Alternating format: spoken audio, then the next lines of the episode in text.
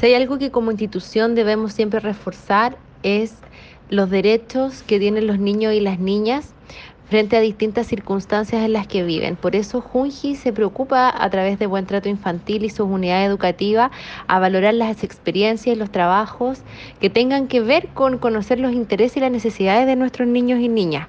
Así podemos relevar estas acciones institucionales, velar por sus derechos y sobre todo destacando un gran trabajo del equipo de profesionales tanto de la dirección regional como de nuestras unidades educativas.